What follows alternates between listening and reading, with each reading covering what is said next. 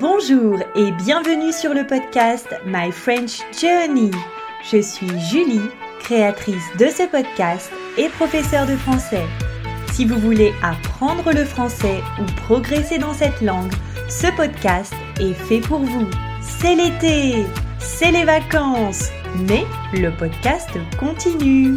Bonjour, bonjour et bienvenue pour ce premier vrai épisode de la série Morito.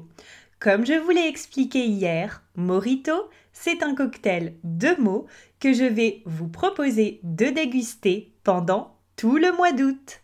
En d'autres termes, le mois d'août, les vacances, la mer. Mais ici, on continue à apprendre le français de manière sympa et relaxante. Alors aujourd'hui, je réponds à la question c'est quoi l'hexagone? Vous êtes déjà peut-être tombé sur ce terme pendant la lecture d'un article de presse ou dans un exercice de compréhension écrite. Mais alors, qu'est-ce que l'hexagone?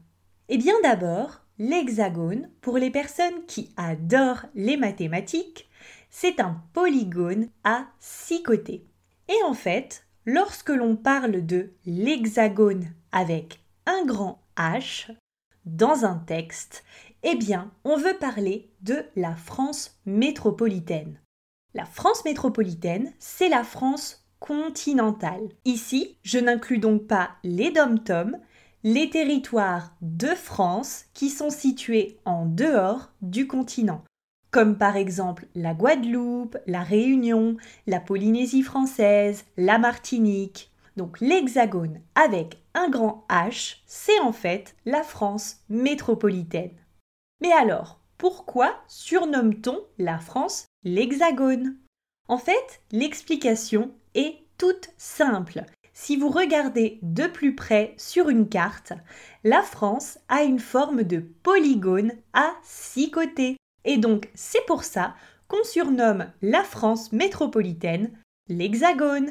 Et voilà, c'est pas plus compliqué que ça. Donc, la prochaine fois que vous lisez un article sur l'hexagone avec un H majuscule, vous saurez que l'on parle de la France métropolitaine.